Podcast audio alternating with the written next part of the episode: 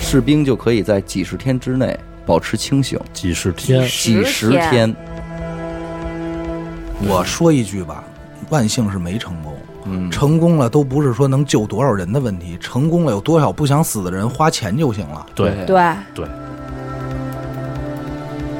你想，这是三头六臂的话，这哥们儿站中间儿，朝三个方向开 枪。我操！操！你这么想，这都不是这最牛逼的是后头他都不用跟我说，他看见就证明我看见了。哦，还对真是 啊，操！接个眼睛连到一个大脑，注射到这个发情的母马的生殖道内，我这个怎么那么猥琐呢？我就感觉是不是？是不是脑子里有我刚关才键是说我那画觉得面你？说的时候有一丝兴奋。这是伊万诺夫教授起草的仅存一份的文件，嗯， 竟如此珍贵如此珍贵，咱这儿有啊。 OK 你多听一乐吧。啊，谢。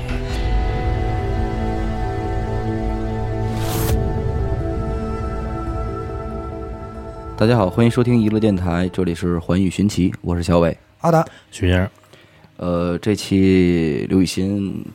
做客一下啊，来大家捣好，我是刘雨欣，来捣个乱是吧？个乱。嗯，这期节目咱们来跟大家聊聊这个前苏联的变态实验。变态啊对！，大家都知道啊，在这个近代这个世界格局啊，嗯上个世纪第二次世界大战结束之后，呃，到九十年代呃苏联解体之前吧，就有这么一段冷战时期，啊，呃，其实就是两个大国两个阵营嘛，啊，一个是前苏联，一个就是美国。对两两国之间呢，虽然没有发生这个炮火连天的实际战争啊、但是在这个各个领域啊，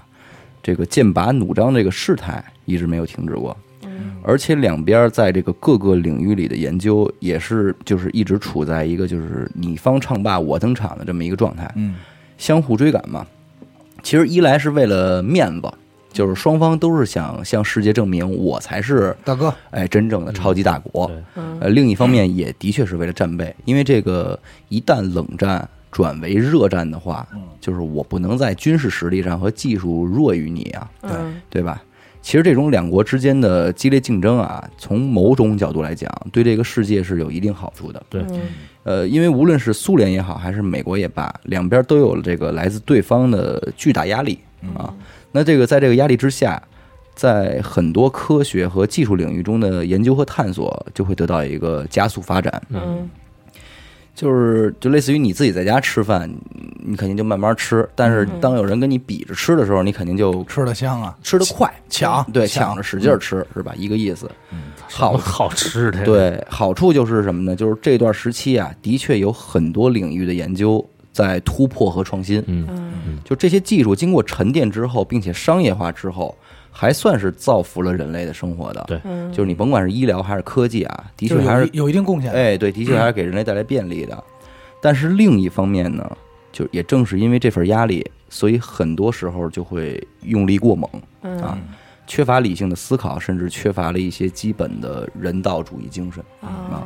为达目的就是有点不择手段，所以很多事儿也就游走在这个变态的边缘了。人性的边缘，哎，对，这前苏联是俄国人嘛，对吧？咱们现在网上老说人家说是战斗民族，嗯啊，毛子，那你这和平年代尚且如此，这要是处在冷战时期，那干出点什么事儿来，其实也就不足为奇了。对，嗯前苏联用力过猛的这个劲儿啊，它已经不光是在这个武器和装备上做文章了，无疾而终。而是把这个研究目标就是转移在人身上了。那有点像那个嗯，七三幺那种，呃，对，有点儿。他们当时觉得啊，就是一旦发生了战争，嗯，就是虽然武器和装备很重要，嗯嗯但是士兵本身其实更重要，嗯，对对吧？对对就是自己的能力嘛。对你打仗不就是打钱和打人的吗？嗯所以通常情况下呢，就是即便是非战争状态，你也得训练部队，对吧？体能啊、耐力各方面的。但是前苏联就已经不只是训练部队了，嗯，他们当时就琢磨什么呢？虽然咱们这些士兵体格子没问题，嗯，战斗民族嘛，是嗯吧？那都能跟熊打架嘛，号称，对，但是终归还是人。嗯，那你是人，你就得睡觉。有个极限，他觉得这个不太好，浪觉费得时睡间，觉嗯不太对好，。他就想有没有什么办法能让这个人不睡睡觉，，哎，也不困。最重要的是不睡觉也不不困。困，嗯我操！如果这个想法能实现的话，那从某种角度来讲，我们的部队的这个战斗能力就乘以二了，对吧？你那边还得睡觉，嗯对，我这边连轴转啊，嗯，对你比不了？吧？嗯，但可怕的是什么呢？人家苏联不光是想想就完了，他还去做还，干，对，真就是着手干这件事儿了。我嗯来试试。对，经过苏联科学家的研究啊，他们研制出了一种气体，嗯，叫做尼古拉耶夫气体。嗯，就是你只要吸入了这种气体之后，士兵就可以在几十天之内保持清醒，几十天，几十十天天，对，那就是大号红牛啊！啊我操，不会有困意，持续作战活动。就是很兴奋还，嗯哎，我但是和其他的事情就是常规流程一样，就这个东西你也不可能刚一研制出来就立刻投入使用，对啊对对，你也是需要做实验嗯的。呃临床阶段的，按理说，这类生物实验你都得是先拿动物做，对，小白鼠什么的，对来吧不？及了吧？但是特殊时期，对吧？前苏联也就是用力过猛嘛，急了，拿活人下手了，啊你知道吧？他们找来了六个囚犯，嗯嗯跟他们说啊，你们来配合我们做这个实验。嗯如果在这个实验中你们能够坚持三十天不睡觉的话，嗯，之前你们所犯的罪行就一笔都勾可销以一笔勾销了。嗯，挺帅。那这帮囚犯一听这事儿，那肯定就是欣然接受了，嗯对吧？因为这里边儿要么就是死刑犯，要么就是无期徒刑。嗯配合你三十天，我重获新生啊，嗯，对吧？那肯定是求之不得的好事儿。干得对过，啊，于是就达成了这么一个协议。实验室的环境是什么样呢？就跟那个大型的录音棚，嗯跟那种似的。哎，被实验者呢关在一个房间内，嗯房间的其中一面墙呢是一面大玻璃，嗯啊观察室，对，玻璃的这边是一个实验室。嗯这样的话呢，这个实验室的科研人员就可以通过这个玻璃来观察里边受试者的这个状态了。对实时监测，，对，光看见还不行，他们还在这个房间内啊放置了一个麦克风，啊啊用来两边的人进行交流。沟沟通对对啊，因为期间你也得询问一下这个身体状况哎受感试者的受，身体状况感受主什要么的。我跟他开始是什么意识清醒不清醒呃，不清醒啊？对啊对嗯都有用。嗯，然后还给他们那儿怎么着呢？摆了几张床，啊啊啊让他们能待着，啊但是不是为让你睡觉用的，就是啊舒服点儿。哎，舒服点儿。房间里呢还准备了一些吃的呀、喝的呀之类的，然后也有厕所，嗯就是保证你不用出这屋。嗯，正常的能在这个屋里里生活三十天是没有啊对问题对的。，然后他们把这个房间的通风系统嗯做了改动，哦，让通风管道呢，就是不是往这里边儿送送空气，嗯而是不间断的持续放这个尼古拉耶夫气体。不间断的持续放，对，就是他们呼吸的东西，最后就其实就是这个东西。全部是这个气体。呃，也有空气啊啊吧啊，但是是可这个能就很有很有比很占很大比重这很个大气比体重。对，万事俱备之后呢，这个实验就正式开始了。嗯，在开始的前三四天啊，这嗯几名受试者的状态很好，嗯就是虽然三天三夜没有睡觉啊，嗯但是并没有什么过于异常的举动。比较正常，嗯哎，几个人呢就围在一块儿聊天儿，哦那也没什么别的事儿干，那可不就是聊天儿嘛，对吧嗯？秦中人还说呢，说你看啊，还是咱们哥儿几个点儿正嗯吵，着了，点儿正，哎，懂事说儿。这有吃有喝的，嗯，咱们待这儿一聊天儿，三十天一到，什么事儿没有了。嗯多好啊，是吧嗯？那就说，哎，是真不错。接着往后到第五天，就有一些不太一样的状态出现了。嗯他们之间虽然还在交谈，嗯但是所交谈的内容就从平常的那些话题啊，嗯哦就变成了比较嘖阴暗的、比较丧负的，负能量，哎，比较负能量了，嗯哎，嗯。什么死亡啊、杀戮啊，就变成这开始聊这些东西了。那和封闭、长期封闭在这个空间里，包括他们都嗯是犯过事儿的罪犯有关系吗？呃，肯定有关系，但是你嗯别忘了，这是实验的一部分。对，哦呃如果虽然这个士兵能够持续不睡觉，但是他的意识不正常，或者说嗯情绪不好的话，嗯嗯就算这个对也对你控制不了，依然没用啊。对嗯对，这不算完。再过一天，到了第六天，这几个人就彻底不交谈了，啊开始各自的坐在那儿发呆。啊其中还有人啊，就走到这个大玻璃面前，嗯对着这个麦克风就说胡话，啊！就是喃喃自语那种啊，嗯也没有人听得懂他们说什么，就是嗯嗡嗡嗡就跟那儿念叨。嗯又过了几天，到了第九天的时候，嗯更加严重了。六个受试者里边啊，其中有一个人嗯忽然开始站起来，围着这个屋子走，嗯嗯，一边走一边说话，嗯念叨说胡话，自言自语。走着走着呢，就跑起来了嗯啊，自言自语也变成了那种声嘶力竭的嘶吼，嗯，就是他一边奔跑在这屋里，一边使劲嘶是吼歇。斯底里那对种啊但是奇怪在哪儿呢？这个屋里边的其他人嗯，就看他这么闹腾，熟视无睹，熟视无睹，对，就跟什么事儿都没有发生一样，就各自坐在那儿愣神儿，也不言语，嗯嗯就是在都截止到目前为止，他们都没有睡过觉。都没有睡过觉啊。嗯这绕着这屋子跑，这哥们儿啊，跑了整整一天。我操，这哥们儿也在不累。不那累，这战斗力行，他在在屋里给自个儿玩了一马拉 松，我想知道这就是他们吃饭这些啊，吃正常吃，吃，他们也还就就进食喝水啊，进食没喝水，食欲都没问题都给他们准备了。嗯人啊这跑着这怎么吃啊？反我正操到最后就是这哥们儿就是筋疲力尽之后，嗓子也喊的完全不能发出声音了啊，嗯这才算是就是完事儿，消停会儿，消停会儿，这气哎儿算完了这。气儿算完了。这时候，其中一个人又开始干另外一件奇怪的事儿，嗯嗯怎么回事儿呢？在最开始的时候啊，科研人员除了给他们准备吃的、喝的这类生活必需品之外，嗯，考虑到他们三十天不能睡觉，也没得干，嗯就弄了点儿书啊、杂志啊这种东西哦让他们看，消遣一下，哎，打发时间用的，也算是娱乐设施吧。啊，嗯这个人就干什么了呢？他拿起这个书来啊，把这个书撕成了一页一页的纸，嗯然后去厕所里啊弄了点屎嗯，啊，均匀的涂抹在这些纸上，然后开始往这个大扇玻璃上糊啊，哦，不让你看，啊。我估计这哥们儿啊，以前也是这个搞装修的，搞装修的、啊，砌墙想起自个儿点手艺来这了。跟咱贴们壁纸老说这糊墙似哎的，是一，回事。估计以前就给人糊顶棚呢。对，简短截说啊，糊的不错，够紫面，整面大玻璃 全让他用屎给糊上了，那就是屎，因为这边看不见纸啊，一点光儿也看不见。够能拉。那这么一来，唯一能剩下的一个里外沟通方式就剩这麦克风了那。为什么不能工作人员进去给拆了嗯就呢？不能进去，因为里边有气体各方面的吧，反正就是不咱进这去。啊么说，咱就说这气体，您戴着防毒面具，你敢进去吗？，对，那都跑一天了，这儿还一你听护士着呢，最后不是没进去，但是到这一步啊，就嗯这就很麻烦了。里边的人要是不说话的话，啊那外边的人就什么信息也得不到。对，啊对吧连死活都不知道呗。对呀、嗯这一晃呢，到了第十一天，嗯这玻璃上这屎啊， 干了，你别说，这兄弟手艺真他妈不错，啊倍儿棒，一张没断， 照样你也看不见里边到底是什么情况，也嗯没人说话了。啊那这边科研人员就有点着急了，因为你这么下去也不是事儿啊，对吧？对嗯于是决定怎么着呢？咱们别这样了，得进去看看到底是出什么事儿，到底现在什么样了。嗯于是他们准备了一支小部队，啊，这支小部队队，哎，小部队荷枪实弹，我的部队六个人，啊在出发之前啊，科研人员对着麦克风向里边喊话，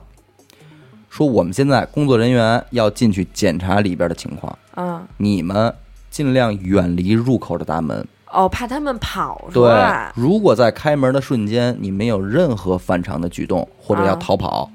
我们荷枪实弹的工作人员会立刻开枪进行射击。啊啊这边刚说完话，里边传来了一个受试者的声音。啊嗯语气冷漠且嗯音色低沉的说：“我们再也不想出去了。啊，”嗯，这话一说，反正就是也挺瘆人的，但是嗯你也不能不进去看啊，对吧？这么着，这几个荷枪实弹的工作人员还是炸着胆子就打开门进去了。嗯啊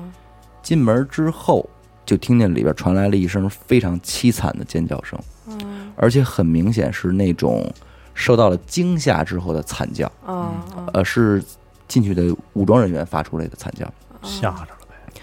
当时屋内什么情况呢？据说就已经和地狱完全一样了，就是一个人间地狱，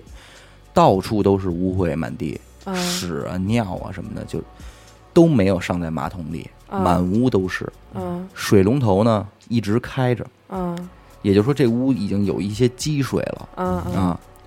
房子的中间儿躺着一名受试者，明显已经死亡了。嗯啊死了一个了，而且内脏已经被其他人给解剖了，啊！徒手徒手，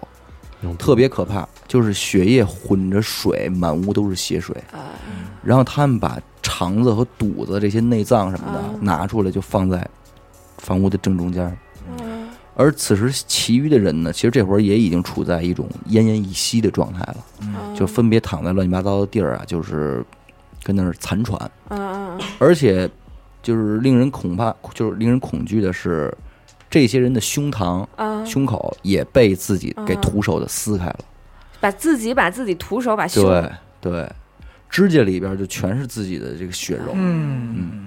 就科研人员最终就确定了所有的受试者都已经死亡之后，对这些人的尸体进行解剖，嗯然后吃惊的发现，就是后边的这些受试者嗯，都吃过前面那个人的尸体，哎呀，都吃过他们的肉，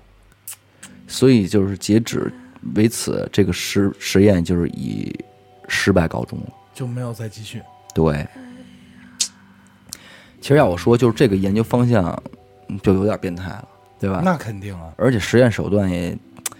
就是的确挺变态的嘛，就是他结果肯定是变态了，这个毋庸对置疑。哎对但是对他这个就是他的思维方式，就是他这个实验的目的，就其实挺挺挺挺变态的。没错儿，因为吃饭睡觉这是一个人的基础的生存需求，对吧？嗯对对对，你这个玩的就有点太大了，对，因为我不是因为这个焦虑的问题就经常失眠嘛，对吧？我这其实也不知道到底算不算失眠，不反正算反正就是不困，你不算，就是想再等等，对吧？等一份动心动，哎反正一等就他妈天亮了。嗯就这个问题，其实也困扰我很多年了。嗯可是你说我是不知道困吗？也不是，对我之前上班的时候，操，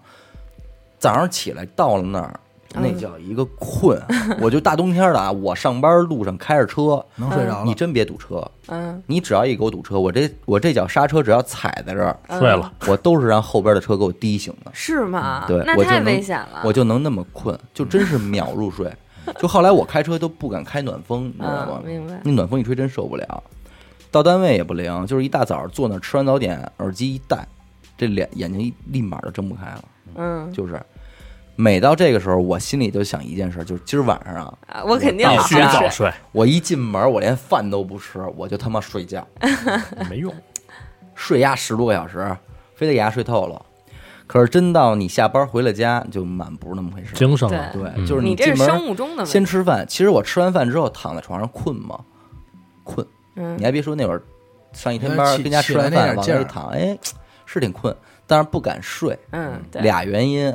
一个是我还没洗澡呢，嗯对吧？我就是那会儿的习惯就是洗完澡再睡觉，这是嗯感觉是一个必须的，要不然就别扭。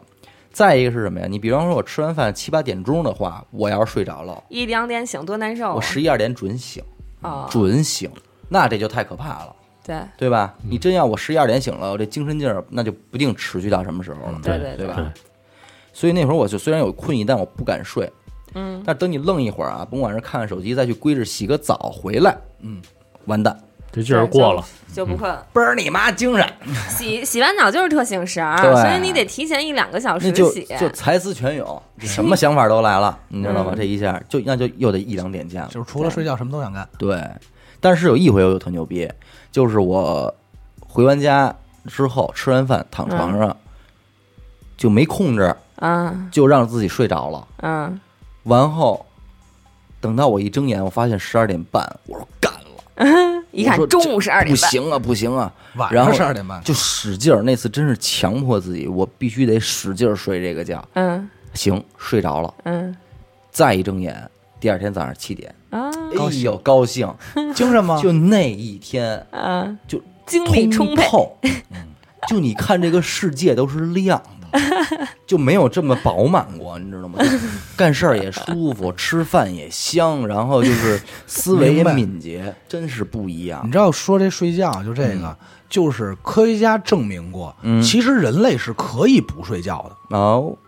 是可以不睡觉的。嗯就睡觉是排毒啊或者什么，但是人类是可以不睡觉的，因为有很多失眠症的患者，咱们这都不叫失眠啊。对嗯嗯，就是真正失眠者，就是从多少年没睡过觉的人，嗯他的寿命他是正常活着的，嗯嗯嗯啊嗯嗯嗯，是就是实实际上是是存在这种情况的，但那是一种病症，就是你脑海中一直在分泌一种东西，嗯，我我不知道它学名叫什么，它大概是不分泌那个褪黑素呗。其实我正要说这个事儿呢，嗯就是因为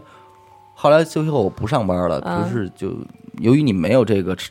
以早起维这持个顾虑对顾虑了，那你可能就真正的黑白颠倒了。嗯所以我这一段时间，包括前一段，我一直都是黑白颠倒着过的，嗯每天下午四五点起床，昏昏沉沉。然后第二天一早睡觉，嗯，就是感觉自己那样状态特别不好，你知道吧？我啊就明是白睡了也不精神，然后起来也没什么心情，嗯然后就是也是屡次试图想扳过来。阿达知道，我一般采取这种方法，我那会儿是老采取的什么方法呢？就是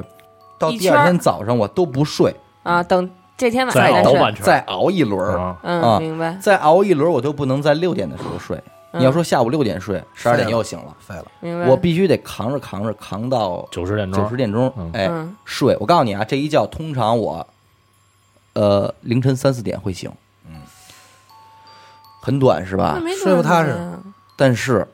醒了我就不再睡了，我再嗯扛一 天，再到十二点的时候再睡。哎，嗯这回可能就有十点睡，能再往后延一点儿，嗯到六点醒，嗯你知道吗嗯必须得至少靠三天吧，嗯，把我这个作息能够调整到一个比较健康的。但是它。乱的话只需要一天。，但我睡我乱的话只需要几天 还是挺比方说方便我一的刚通过三天终于调好了，坚持了一个礼拜，他一见我今儿，阿达说出来呀、我说 呀你这咱这岁数出门哪有说十二点以前到过家呀？对，他也到是家婉约过我，到家了一点多了，完后你再干点什折么腾折腾就得完蛋操，三点了再睡觉，三点一睡，第二天准是十二点一点醒了，对，就一就问，就屡试屡败，屡败屡试，然后直到现在最近我开始吃褪黑素了。嗯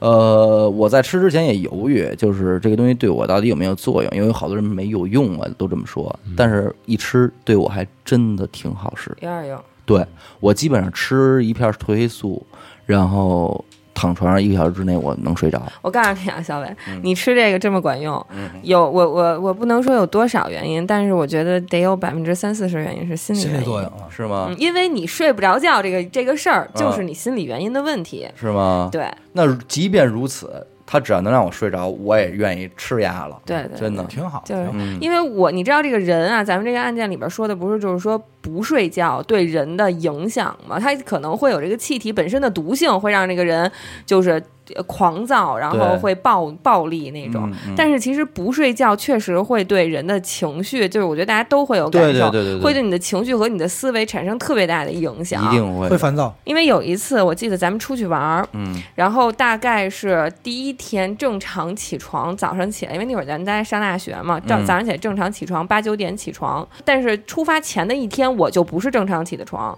哦我就是熬了一宿了。嗯然后晚上和大家一起出发到那个地儿，当天晚上也没有睡，当天早上起上午我睡了一会儿，下午咱们从那儿离开，晚上回家我又没有睡，我操和一个朋友去出去吃饭去了，吃到十二点多一点的时候，我突然就觉得我我就是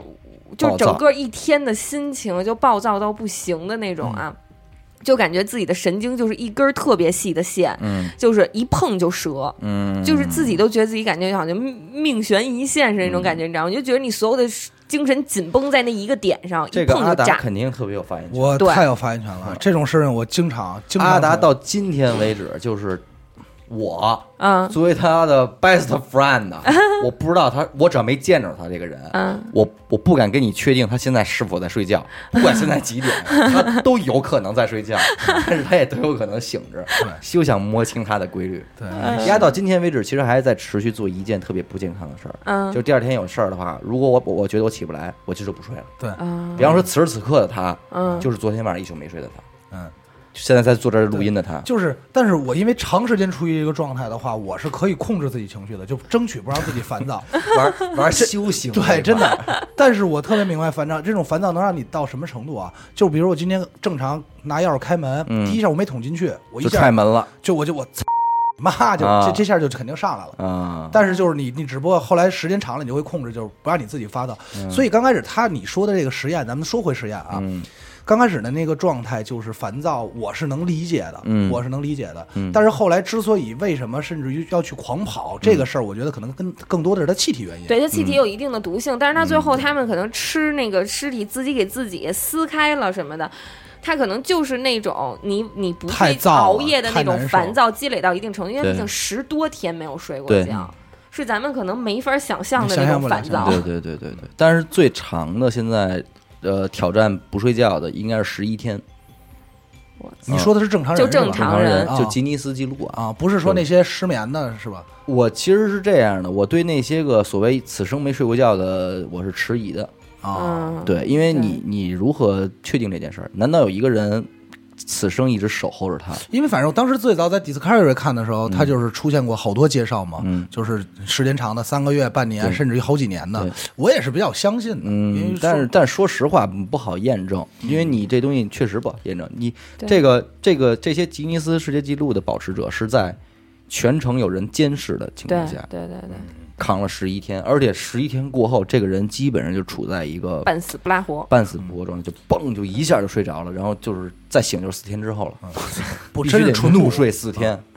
就是嗯因为我因为我我记得我在睡觉那期就说过，就是咱们就是像包括小伟这种根本就不叫失眠，对，嗯真正的咱们认识的同龄就是怎么说呢，就占一定比例的，咱们还能见得着的失嗯眠症的患者，是他不是不困，但是他没有办法入睡，嗯他特别的困，但是他只要一躺床上，他就会非常的焦虑，然后那种焦虑的情绪就会导致他无法入睡，嗯他是非常难受的。但是如果一生此生不睡觉，而且保持舒适的过，嗯，过这是生活的话这叫超我也能力了，对真是嗯你知道，其实关于这个睡觉实验最早的不是苏联，嗯嗯，是达芬奇。哦，哦，你说的是他那但个是睡觉法的但是问题他吗会狗睡。对他嗯就是睡、睡十五分钟，对，这狗睡是我从《狼狼图腾》里边儿嗯听的，就是他们说，就是在蒙古人、嗯在早期在打猎时候，嗯就是采用狗睡，嗯就是他没有绝对的深度睡眠，嗯，嗯但是他可以随时睡，嗯呃，我要么就是睡俩小时醒一下，睡俩小时醒一下，就是为了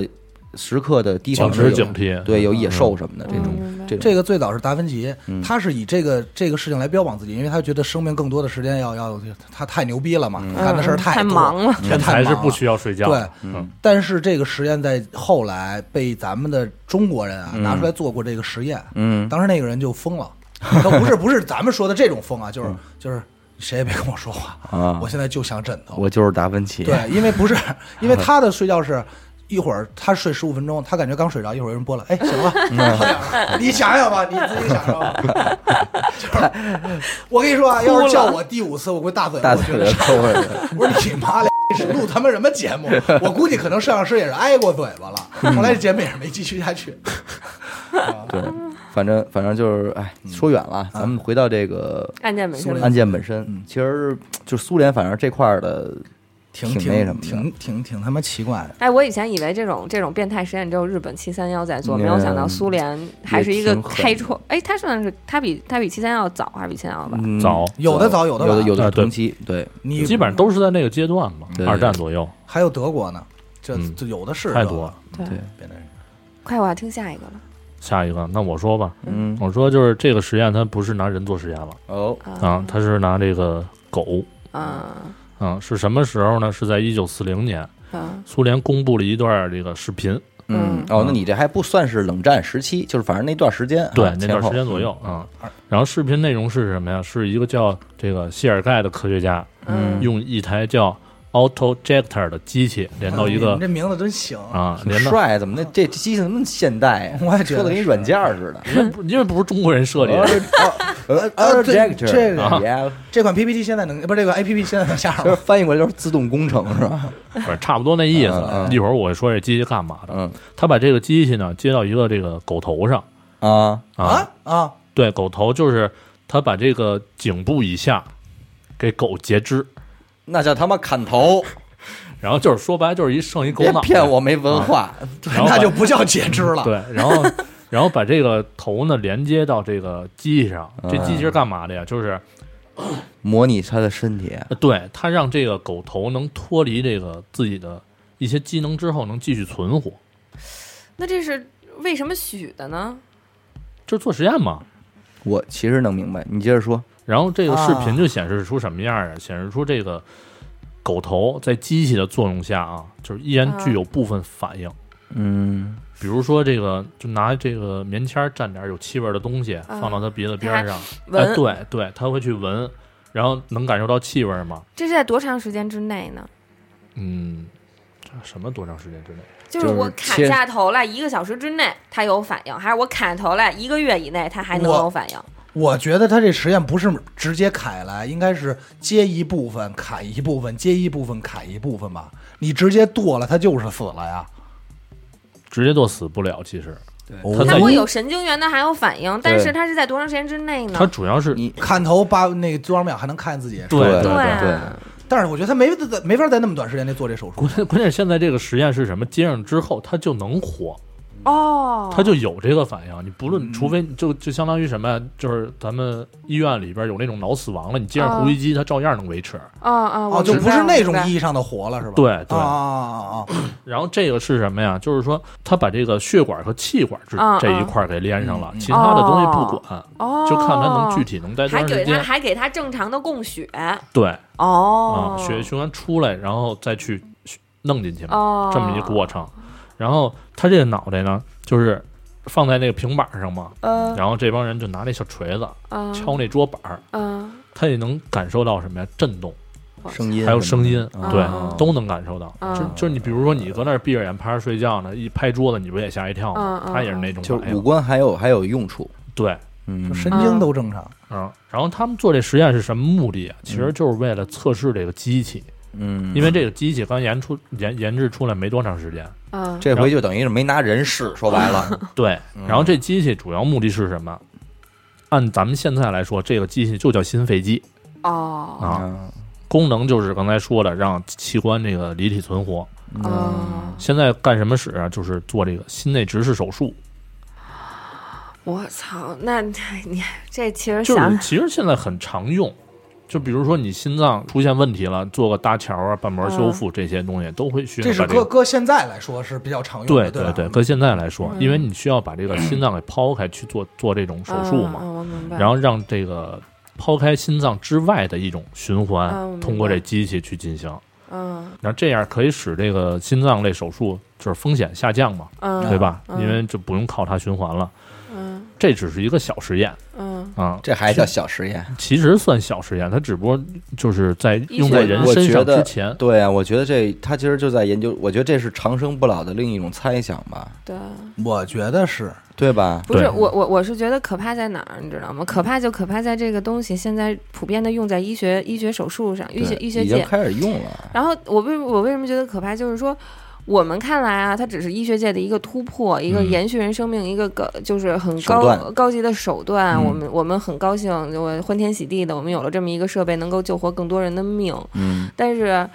但是它其实背后有这么一个残忍的嗯，血过腥的程实验，嗯要要把狗的头砍下这来，是要一定连的在一个机器上。对我觉得就连一个感冒药，我觉得对吧？我对想的就是这个。嗯那我们现在享受的所有医学上面的便利，又有多少这种残忍的都实验在背后支持都着？不光是医学，所有的科技这种，它都对是都是一条命一条命加出来我的。觉得想一想，还嗯真的是挺吓人的。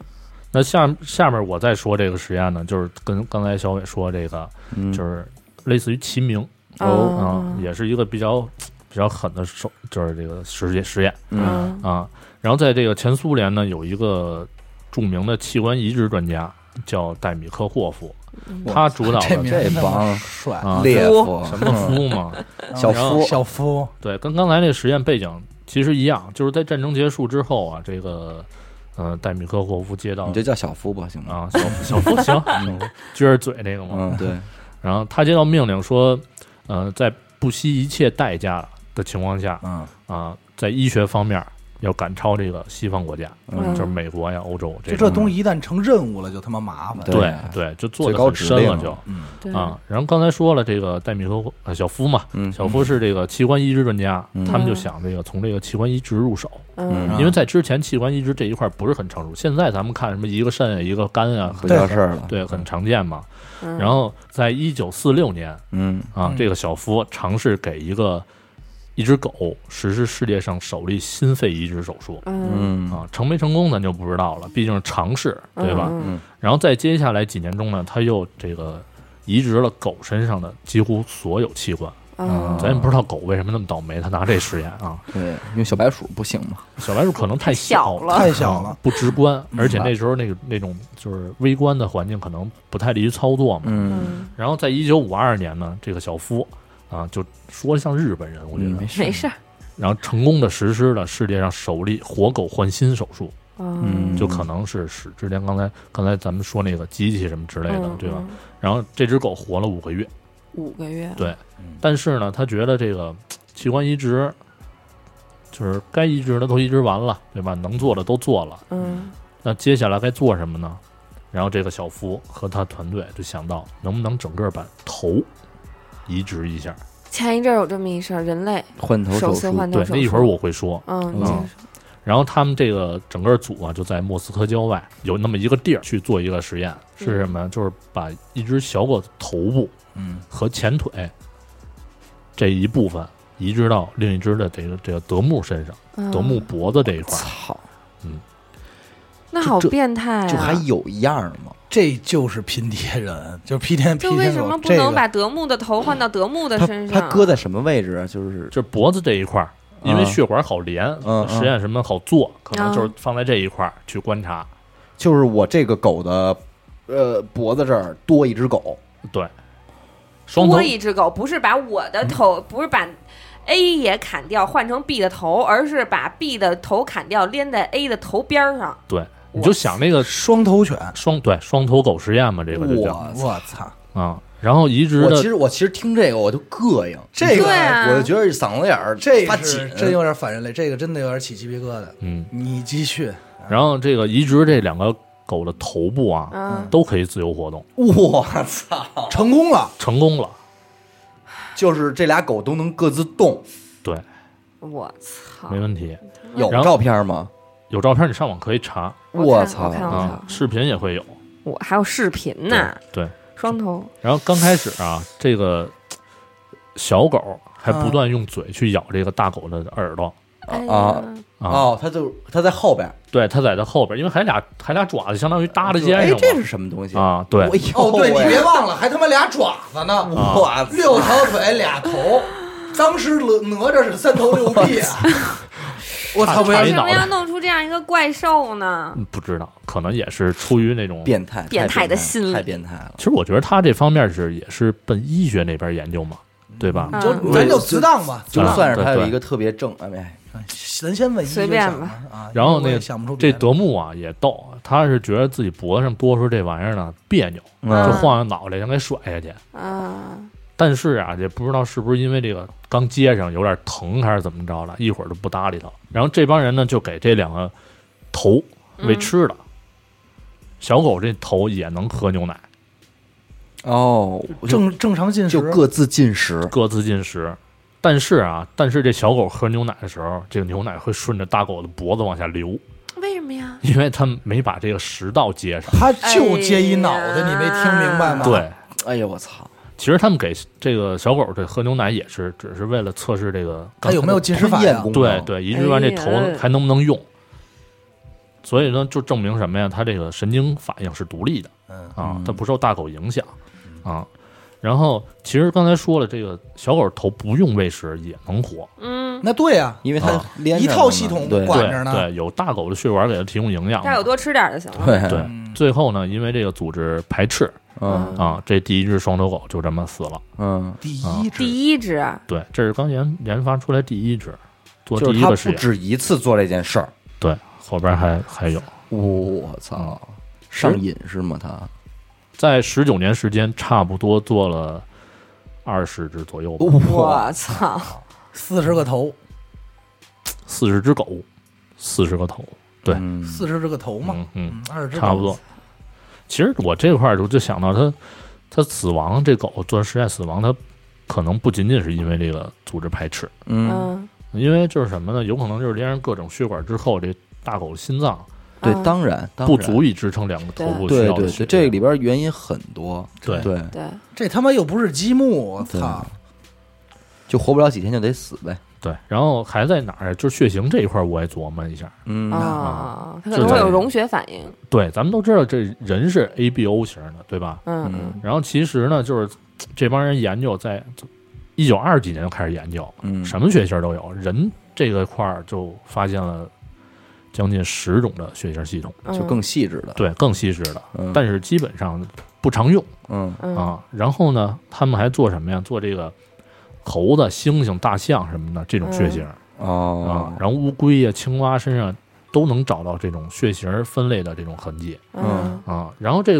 狗的血型具体是什么，从什么时候发现的，我是没没查到资料啊。嗯但是就目前而言，这狗还是它分十三种血型，它是嚯按什么呀？哦按这个一个名词叫 DEA，就是犬红血球表面抗原。哦，这个手术呢，肯定是需要这个血型匹配的，对吧？对所以我觉得它这个血型不匹配也是有一定原因。嗯，他，我纳闷儿啊，你说他如果只要换头的话，干嘛要把俩头接一块儿呢？你把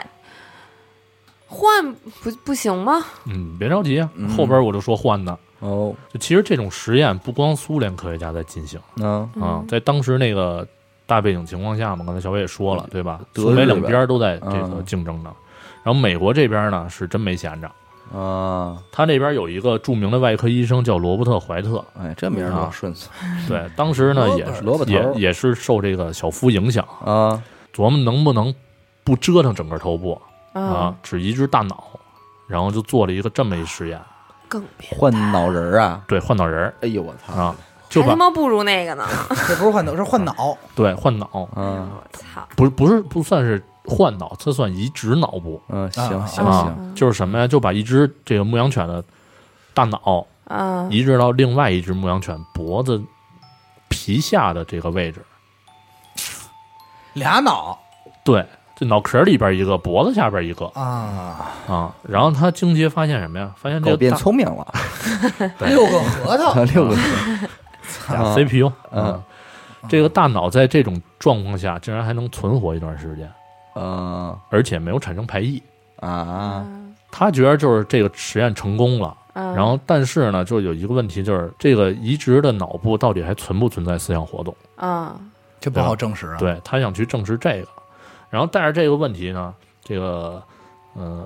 老罗吧，啊罗伯特，嗯他又研究了一下那个刚才我说第一个谢尔盖那实验嘛，嗯然后就进行另一个实验，就是把两只恒河猴的头部进行互换。啊，这回终于用上猴对，就是你了，刚才说那个嘛。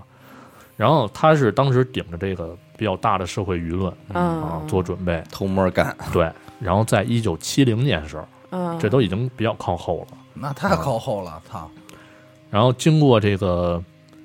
一系列的血管连接、肌肉连接什么的复杂操作吧，反正就是成功的完成了这个手术。嗯换头结束后呢，这个恒河猴由于头部神经完好嗯啊，又有这个新身体这个循环系统提供养分嘛，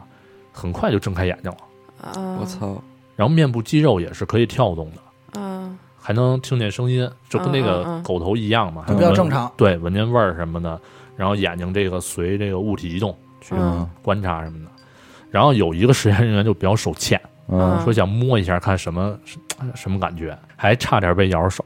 哦，那就证明就相当反应还快，还相挺当对 OK 嗯对相啊，当就是 OK 啊，成功了嘛？就觉得很成功嘛，嗯，但是呢，这个因为这个在头部与身体连接之前啊，旧的身体和头部之间需要把这个脊髓神经给切断，嗯也就是说，这个新猴只连接上了头部和身体的基础循环系统，啊并没有完好的连接这个就是庞大的神经系统嘛，嗯所以导致这只猴子下半身是不受大脑控制的，是属于一种瘫痪的状态。明白了，啊。其实说到这儿，你们就会发现这个实验就是什么呀？就跟我刚才说第一个实验没区别，对啊呀，它只不过是把嗯什么呀，把机器换成了身体嘛。对，对，啊、但是我可以不可以理解这只猴它是有自己思维意识的？肯定是有肯定是有啊。嗯对对，吧因为它能只做不出过它咬这个驱动动作，驱动不了下边的其实就肢，跟对对好多这个科幻片似的，咱俩换脑了，对对对就是我一发现，哎，我怎么是小伟了？对迷魂大法，对对，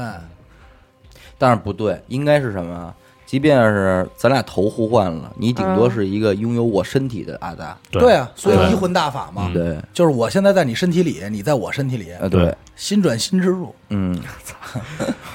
然后这个，嗯、其实说到神经这一块儿啊，就是一个个体想要就是活动自如的话，嗯，就是除了循环系统、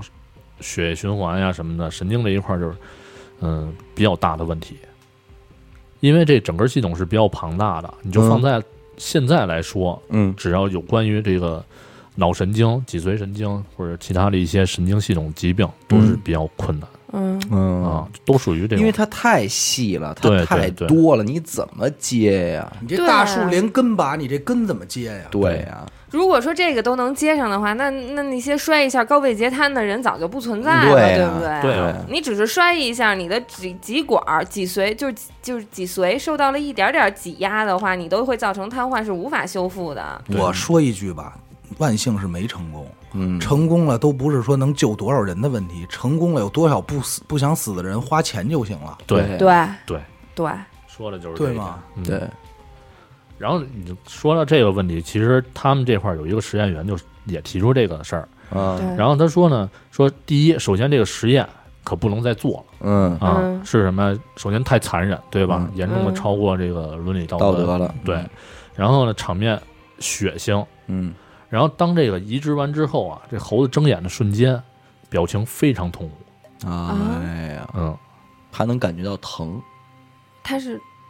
很疼，对他能有有有那种感受。你嗯比如说，我操，我身体不知道了哪儿去了，嗯嗯嗯就是相当于，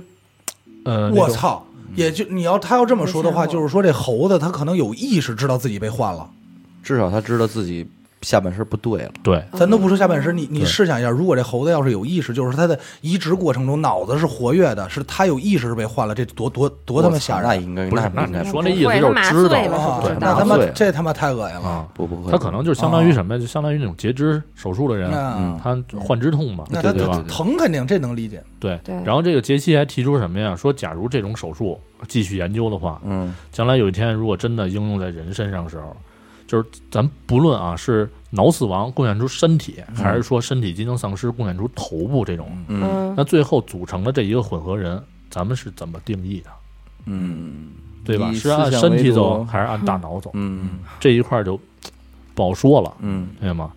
然后其实这种实验呢，就是或者叫手术吧，嗯，嗯在近期也被报道过。对对对对对，二零一五年，嗯一个叫这个瓦雷里多诺夫的俄罗斯计算机科学家啊，其实嗯又是二夫，哎，嗯都是那边的嗯。他呢患有这个先天性肌肉萎缩，嗯，就是下半身不能动，基本上就是嗯嗯啊嗯，嗯即便能动也是无力那种状态嘛。嗯然后他呢，也估计也是看过他们自己人做实验哼是。啊，就想说在临死前能不能给自己找一副好身体嗯，啊什。么叫临死前给自己找一副，换好身体再去死？他就说反正就死了搏一把，对，搏一把，哦能能肯定是这使种就使，不能使就算。啊！然后这活儿还真有人接，为科学献身了，哎，然后有一位是谁啊？叫卡纳韦罗的人嗯嗯啊，他是干嘛的呢？他是意大利都灵高级神经调节学会的外科医生。嗯他觉得就目前技术而言啊，嗯，可以把这个人的头部移植到健康的躯体上。我觉得肯定能，肯定行。对嗯，，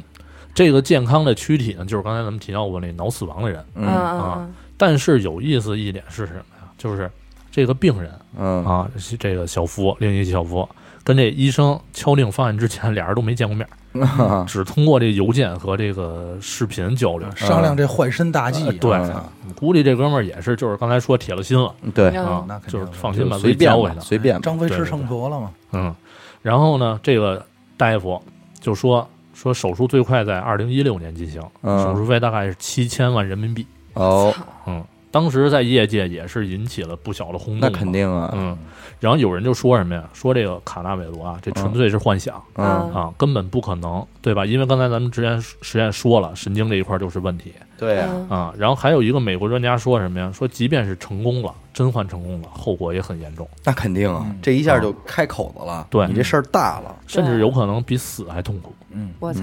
对吧？你想想，你缺一根手指，缺半截胳膊，你都能感觉到那么强大的幻肢痛，嗯，对，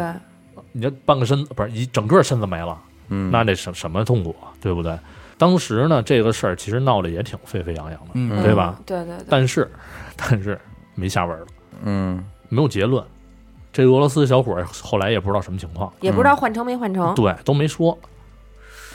然后过了两年，又一篇儿报道出来了，嗯说什么呀？这个还是这个意大利这大夫卡啊，纳韦罗又来了，说这个世界首例换头手术将在中国进行啊啊，嗯啊、他是和谁啊？和哈尔滨医科大学的一个教授叫任小平嗯啊共同完成。啊，新闻呢倒是也说了，说这个二零一七年的十一月份，中国进行了世界首例换头手术嗯嗯啊。有的新闻结结尾是说什么呀？说这个换头其实并不是活人，嗯而是用两个就是已经去世的人做的手嗯手术啊，咱就不能说实验了。一个已经去世的人，那为对什么要换啊？那就怎么实实验对我手对术咱就成功与否呢？咱就搞不明白了，那你和与用模型做手术做这个实验无异啊，不知道我觉得那可能啊，就是就是新闻界的一个噱头，对对也不是有可能噱头，就一是个掩盖。对所一以这个个换头手术，术也是没有没有下文了。嗯，据说是挺成功嗯啊、但是呢，我大概扫了一下，后边都都是微微一笑的事儿啊，就是说这什么什么，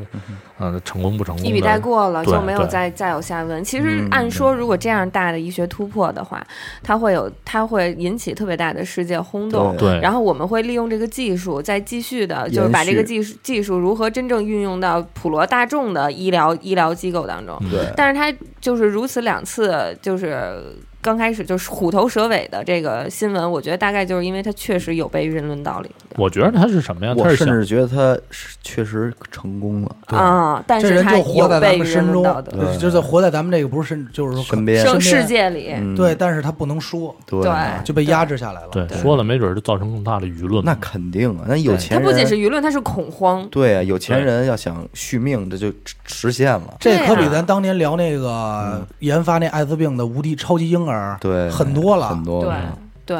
其实我觉得他这做实验什么目的啊？他就是想什么呀？就想以现在的这个医医学条件来说的话，能不能进行这么一个完整的拼接？嗯嗯，对吧？因为刚才说了，之前那些实验都是什么指节血管啊，或者一些基础的循环。对，现在就是想拿人当积木，对嗯，就对看对对，就看看难以攻破之前难以攻破那点，对现在能不能去现完在就成？成了他妈随便接随便插了。对，对，那你说以后想变性，阿达想当女人，夸直接找一女人身体换上，对，哎，纯女人，嗯，对，对不对真的是，但是我不想啊，嗨，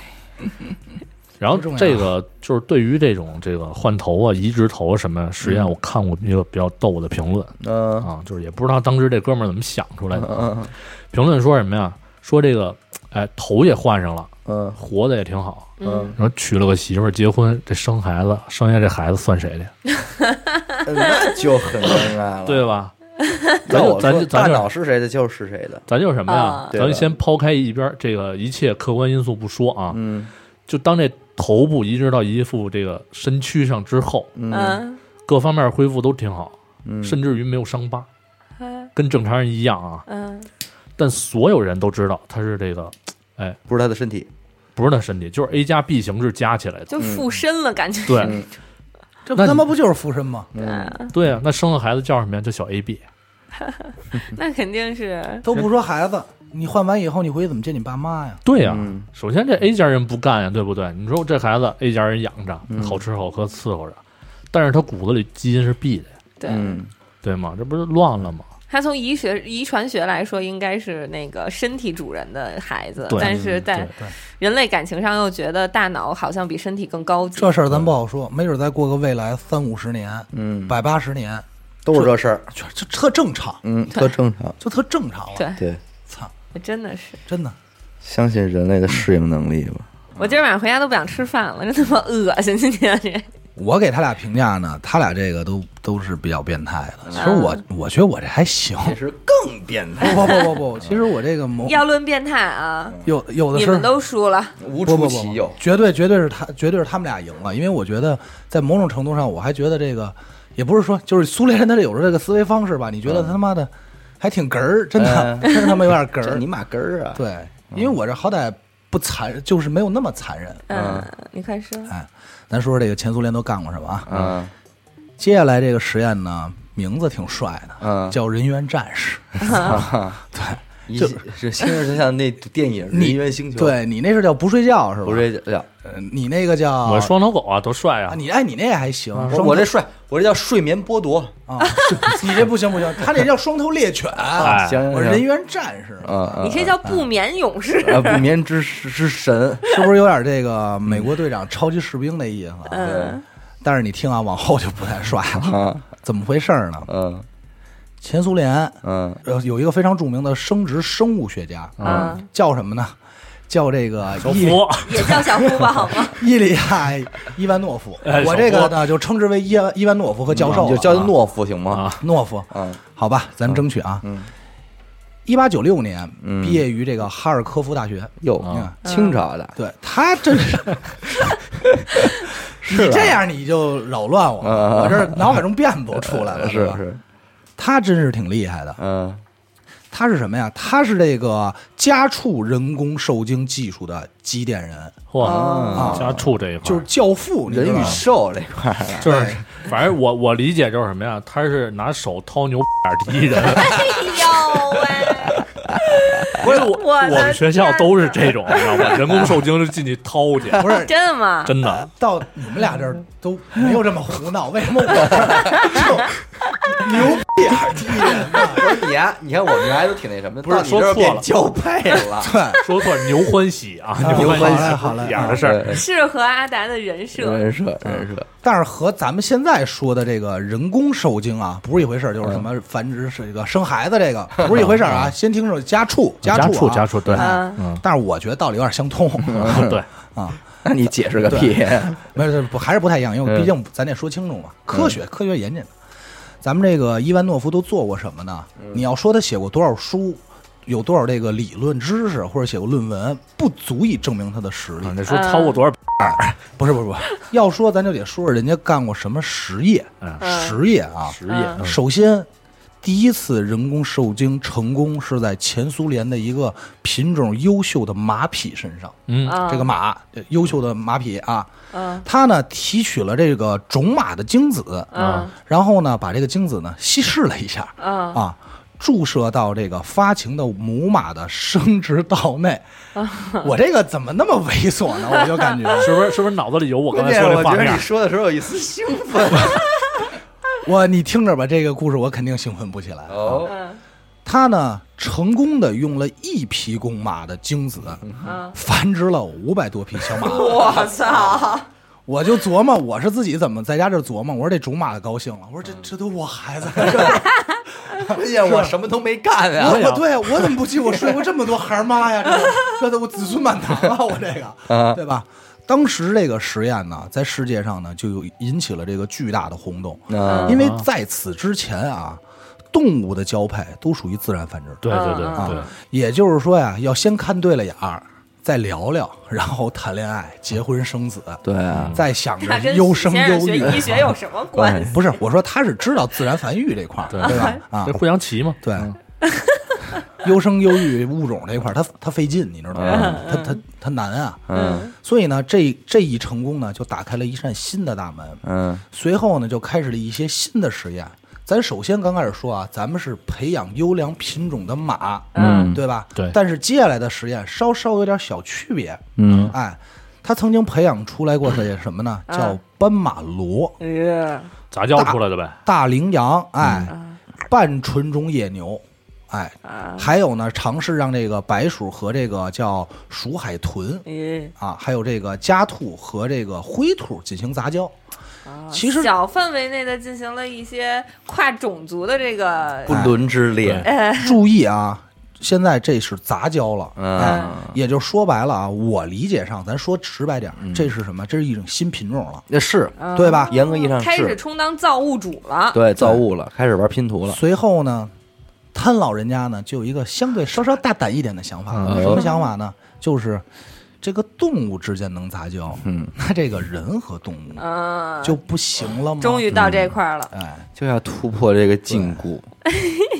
这块儿啊，嗯就是我想先说一点，因为我知道肯定有这个人要喷，嗯说啊，这么大科学家怎么不明白这个？我们也明白生殖隔离，只不嗯过在这儿我们没没对生殖隔离这事儿没什么想聊的、嗯对，啊，嗯对都？吧知道对，对，大部分人都知道，它就是不行，对因为排异，它防止你大自然中出现这种情况，嗯对吧？嗯嗯你说这鸟和大象配完，这叫什么东西？如果说我们不知道生殖隔离这件事儿，这个科学家也不知道生殖隔离这件事儿的话，那就没必要做这个实验了。啊他就我对觉得自然就会出来了。我做这个实验就是为了我要打破这个生殖隔离，啊我就看看对人能不能逆天。啊，对，其实还就是在后来我理解中啊，他还不完全是为了想打破生殖隔离啊啊，因为这个一会儿我会说到啊。嗯咱们先不说，就是说，咱说这人啊和什么动物最像？咱第一反应，灵猩长猩类、猩猩、黑猩猩，嗯嗯黑猩猩猩猩、大猩猩猩猩这种嗯啊。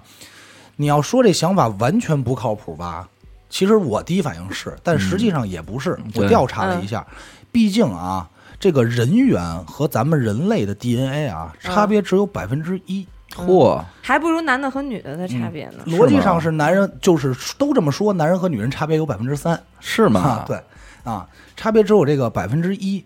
但是这百分之一呢，你也别小看，因为它真正 DNA 组啊嗯拿出来啊，也是好几摞纸，你这写不满的、嗯啊对，啊。杂交有一个必须的要求，这要求是什么呢？嗯要求染色体组相当一致。哦，这嗯个我嗯估计树许木树木得对得上，对我估计许先生有所有所了解。嗯，也就是说啊，他们这个细胞的染色体的条数，嗯，还有这个结构是要相对一致的。说白了，你得具备这个杂交的基础，对，嗯对吧？对，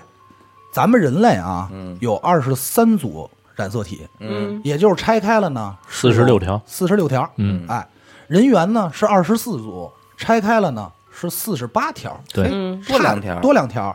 但是呢，他们呢，就是人类和这个人猿啊，按逻辑理论上来说呢，也是有可能培育出具有四十七条染色体的物种的对，哦，啊。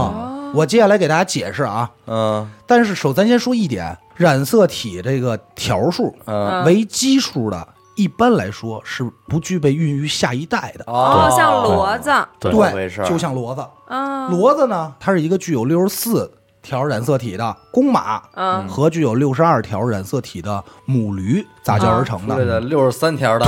骡子，哦就是数学挺好，很简单，哎，只有六十三条染色体。嗯，它那个染色体没法进行那个减数分裂，哦分位不均，嗯对，哦所以生殖细胞带的东西就少，对没法形成新的这个生殖因细胞此。呢，这个骡子咱们就不具备这个生殖能力生殖功生殖生殖力。就是繁殖下一代的能力。对哦但是呢，各种不同品种的杂交呢，都具备一个被称之为杂交力或者叫这个杂交优势的特性。这个东西是什么意思啊？我给你解释一下，嗯就是两种遗传基础不同的植物或动物进行杂交的时候，嗯注意啊，杂交出来的后代所表现出的各种性状都优于杂交前的双亲。哦，我明白了，就是说我杂交出来这个东西是一个升级版，虽然我没有办法生下一代，啊、对，也就是哦说，功能强大，咱简单来说啊，说咱说的白点儿，混血长得好看。啊，哎高鼻梁儿、大眼睛，这种都算优优级优秀那的。按理说这骡子应该比马和驴都牛逼啊，确实也是，它具有比驴大呃，的身身材对、嗯啊，嗯，耐力强，还耐力呃各种强对，哎，哦所以为什么要养很多这人就养俗称骡的子串儿，对，哎这串儿是有优势的，啊嗯咱还不能小看这个，嗯。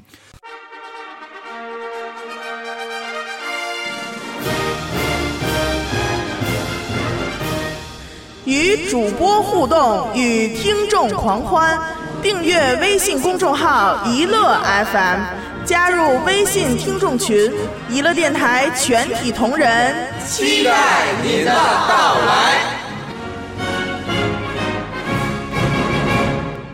也就是说，什么？如果这个为什么我说刚才它不算是单纯为了证明生殖隔离嗯啊？也就是说，如果这个实践实验成功了，嗯啊，由于人类的生长期要比这个人猿要长得多，嗯人从成年从小到成年时间长更长，对吧？嗯啊，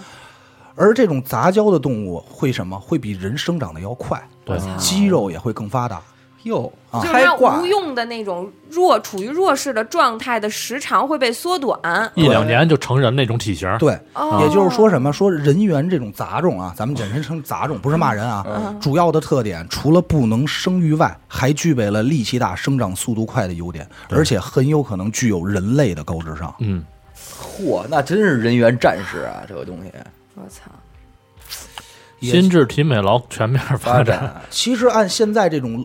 纸面的逻辑来说啊，这事儿挺牛逼的。嗯可玩了，对，觉得可玩了，对对对对，就那就可以试试了。也就是因为这样的想法，这个伊万诺夫啊，在这个二十世纪初开始展开实验。嗯我的这个实验呢，跟你俩不太一样，我这个不是在冷战时期啊，啊，啊，我这个是在一战结束、二战之间、二战开始之间、是这么一个。休息时间对，为什么会在这个时期？一会儿我后期告诉你们啊。嗯，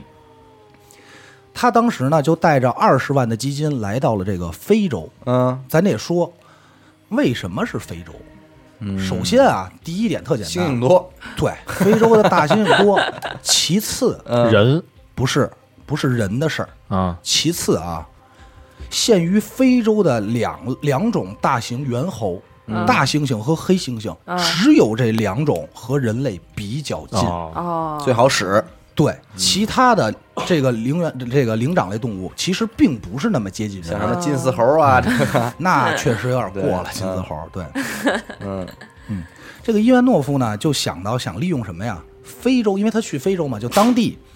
这个非洲的男性和女性，啊，把这个男性的精子呢注射到母大猩猩体内。啊嗯，嗯，把公大猩猩的精子注射到女非洲人体内，是人工的吗？啊，还是就是咱先说他这想法倒是挺直接啊， 嗯你们这个好像还弯弯绕，对我们这个就比较直上来接就了。干呗，但不是真打炮，啊，不是真打炮，咱是说了间间接的，人工受精对嘛，人工受精嘛，人啊种马都做出来了，对吧？嗯，我估计也是麻烦。你想啊，这一次等个四十分钟，还未见得能怀啊嗯上对，，确实，确实，确实对吧？那专家边上看着起腻，说：“操，你是爽了我呢， 我着急呀、对吧？直接来， 操，对啊，真细致，但是这个结果呢，他发现什么呢？发现这些被注入了公大猩猩精子的非洲女性嗯，没有成功怀孕，哦，但是相反，并我不是不乐观啊。你确定没说反吗？我们确定没说反，但是相反，被注射了人的精子的母大猩猩，对，被注射了非洲男性精子的母大猩猩怀孕了。我操，哇，这个时候，伊万诺夫就在前苏联建了一个，他这是他是前头是个地名啊，我嘴比较瓢，嗯大家注意啊，叫苏呼米猿猴繁殖基地，进行这啊简个称基地，啊，对 简称基地啊，进行这个，但是我就科学嘛，呃，严严谨啊严谨对，进行这个人猿杂交实验，啊，把这些非洲成功怀孕的母猩猩带回前苏联，那得接媳妇儿回来，啊 那肯定是不是？在运输过程中啊，嗯有些猩猩就憋不住了。生 了，就对，就生就成功的生育了，要注意是我操成功的生育了啊！嗯，但是生出来的这个孩子没几天都夭折了。什么样啊？这个照片呢，我是看了一下，就是就是我不确定那个确实是当时的照片，因为有可可能是是网友的 P 断的图，啊对，反正就还挺膈应的。就是你隐隐约是能看见点儿人的的状态的，嗯，啊你明白吗？但还是更像猩猩猩猩那对更像猩猩。翻鼻孔，大嘴大嘴叉子，你说的有点像非洲 人。我我没说万一有啊，非洲朋啊，友听咱们节目抱的，别抱歉，抱不歉，不不，没你说得这么想，因为什么呀？呃，他人家采集的也是非洲男性的，对对像对非洲人，对， 就应该像非洲他主人。要我觉得更像原因都是他都是因为黑 可能。对啊，但是这些孩子呢，生了没多久呢，刚才他说一半就是夭折了。嗯，嗯死亡原因呢是一种特别奇怪的病，嗯，这个病症呢症状啊很像咱们今天说的这个艾滋病。啊，哦免疫力缺陷，我再重复一遍啊，咱们这个实验的时间啊是二十世纪初一九一八年往后。啊，嗯也就是艾滋病出现的时间，不是，听着。说起这个艾滋病啊，咱们就肯定就必须得说怎么来的了，因为我觉得怎么治愈这事儿，一会儿让许先生给大家普及吧，防止啊许。先生就治愈了，大部分的人呢都知道艾滋病起源于非洲，嗯，对，一种说法呢是说是黑猩猩身上携带的，有人和黑猩猩打炮或者嗯对嗯强奸了黑猩猩，染上了，后来移民就带入了美国殖民地啊这嗯种，这是一种。嗯，还有一种比较广泛的说法啊，说艾滋病毒是在十八到十九世纪热带雨林灵长类动物身上携带的，嗯是一种叫什么动物呢？它的名字叫做非洲绿猴的动物嗯所携带的。绿但猴，非对洲绿帽猴，对，没有帽儿， 没有帽儿，绿奴猴，啊绿猴啊，非洲绿猴。但是呢，由于这种猴子啊具有健全的免疫系统，嗯所以它只携带不发病。啊，哦，对，它在它这儿可能就是一特别简单的病毒，对对，但是在人没事身儿上就不灵了。当地的这个非洲土著人呢，有这个生吃猴肉和注射猴血的习俗，哎啊呀，很有可能是通过这种方法把这个猴子身上的艾滋病啊转移到咱们这个人身上。对啊，而这种病毒呢，通过长期的变异，逐渐就变成了今天咱们现在所认知的这个艾滋病毒。哦对但是还有一个说法啊，是这么说的：说当时第一例这个艾滋病人曾经去过非洲，后来在美国发现发现的，嗯，所以被大家认为非源它头玩是在猩猩了不是被认为源头在非洲，嗯啊，说其实是一个美国人本身就有，只不过他去过非洲。啊嗯嗯嗯，但是呢，这个所以说没法说这帮美国人对瞎逼玩儿，弄现在谁都不敢玩 儿。你说你这弄的，我们所认知的这个艾滋病啊，最早发现确实是在美国嗯发现的第一例。时间呢，咱们一定要注意这个时间，是在一九八一年，哟，嗯那比挺较晚后期很了。后期了。对，这人这年属属鸡呀，那这个是啊，对，还真是啊啊对，嗯咱身边认识今人年就这脑子快，啊，八一年发现的。有意思的是什么呢？在这个一九五九年的刚果，啊哦，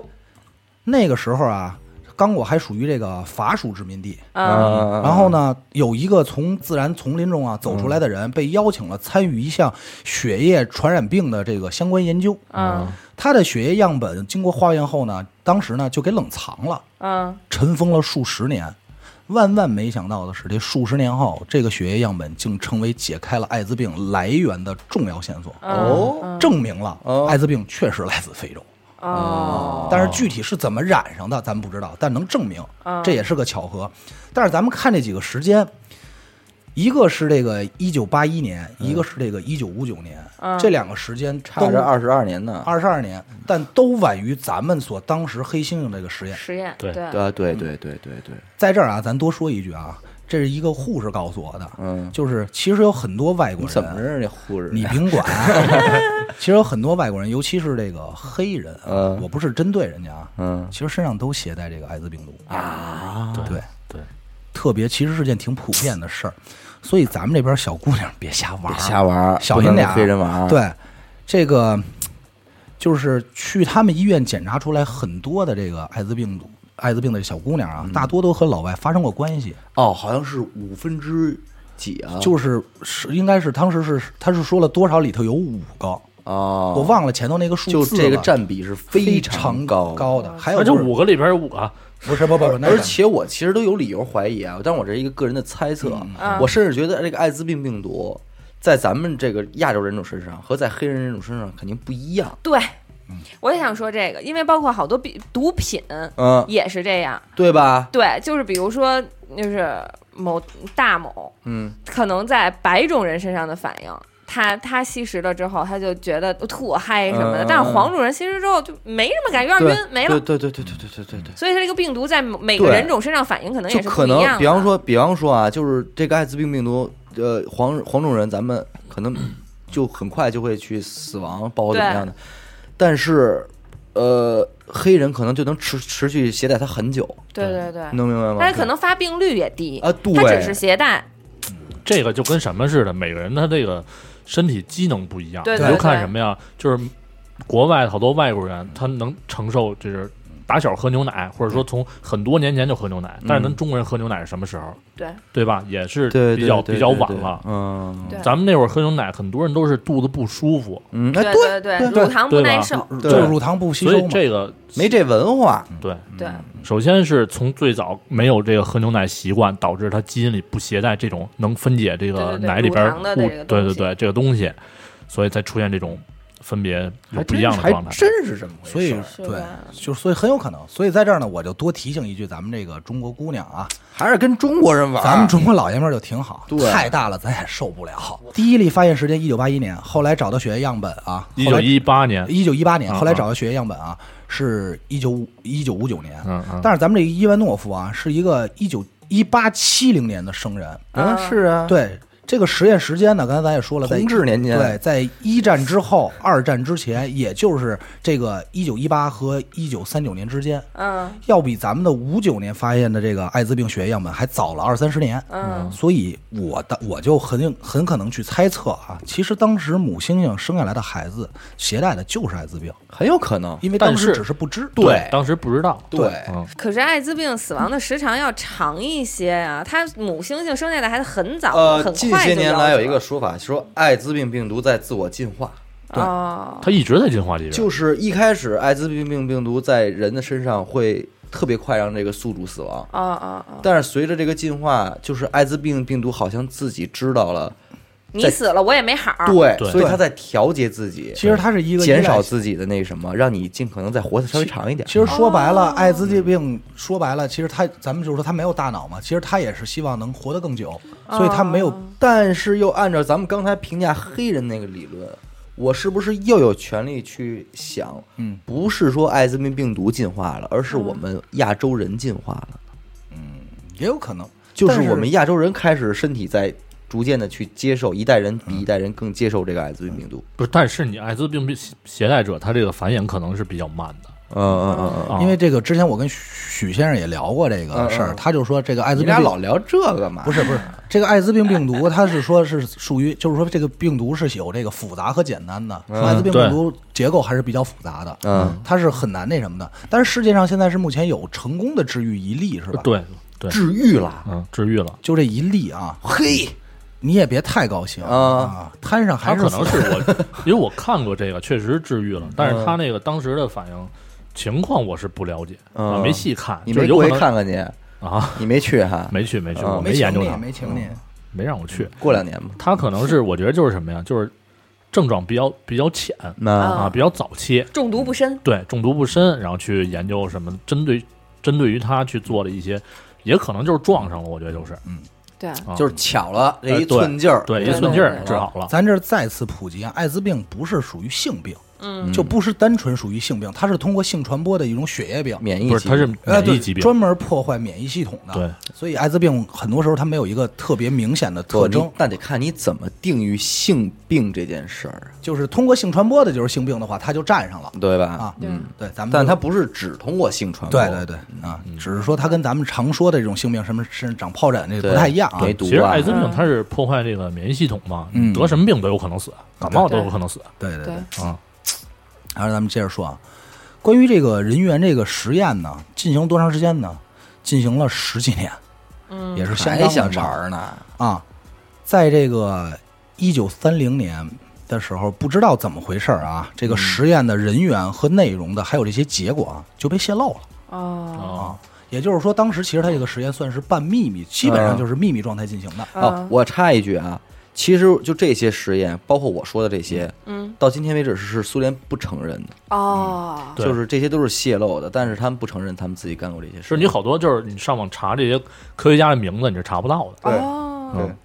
然后呢，这个前苏联人民都不是都不说外国有人了，前苏联人民都惊了，嗯，说这有点太不道德了，玩儿了，对这个有点狠了。嗯，嗯也于同年呢，就是这个三零年，一九三零年的十二月十三号，政府直接逮捕了这个伊万诺夫，啊，被判了五年。啊，给他逮了，但是后来呢，也没过多久，就是在这个一九三二年嗯去世了。嗯啊，去世的时候呢，依然遭到了社会啊强烈的谴谴责嗯责，因为咱们我觉得咱们都能理解啊，确实是，说但的是这个人作恶多对端，，但是我觉得这个呢，还是他们俩那更狠，更应该谴责一下，对，对，真的啊，我这为了医学呀，没毛病。我他妈这个我这还为了医学战，争啊，我这医学呢还你那为什么呀？听着，重点来了。嗯这件事儿在二零零五年的时候出现了一个全新的反转。啊，